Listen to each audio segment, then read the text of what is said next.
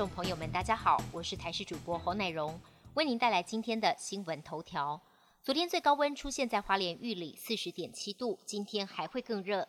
全台有部分地区会在三十八度以上，东部甚至会出现超过四十度的极端高温。明天到下周一是最热的时候，部分地区可能写下最高温纪录。台北市中正区、新北中和区今天中午体感上看四十三度，提醒民众避免出门。近期高温轰炸全台，温度狂飙。对此，医生们极力宣导防晒及慎防热伤害。平常上班族频繁进出冷气房，中暑的几率也变高。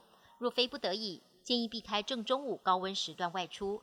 另外，进出室内外也记得先在入口处短暂停留几秒，适应温差。另外，很多人想吃冰消暑，中医师提醒，冰不是不能吃，是不要吃太多。尤其天气再热，刚运动完也千万不要马上灌冰水，以免身体瞬间降温，停止散热，造成中暑。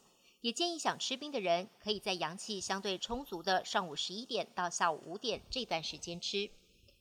根据最新的美国研究发现，病患在确诊新冠肺炎的六个月后，相较未确诊的病患，更有可能感染带状疱疹。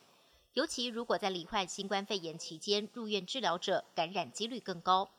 研究团队在二零二零年三月到二零二一年二月间，研究近两百万名美国病患资料后，发现曾经罹患新冠肺炎的五十岁以上美国病患，相对未染疫者的控制组，感染带状疱疹的风险高出百分之十五。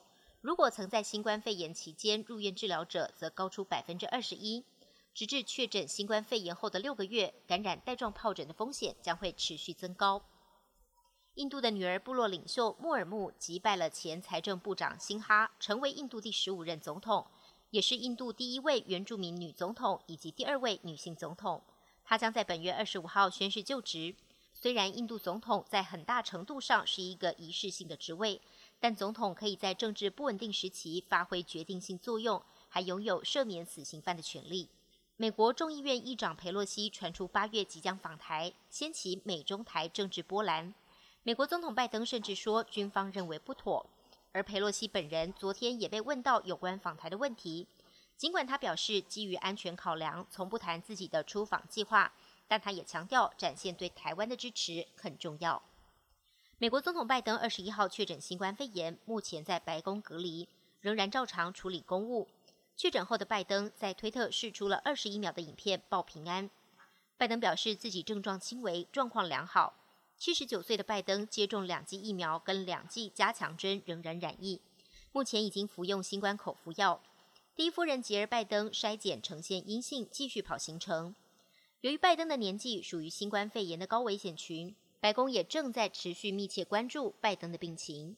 本节新闻由台视新闻制作，感谢您的收听。更多内容请锁定台视各界新闻与台视新闻 YouTube 频道。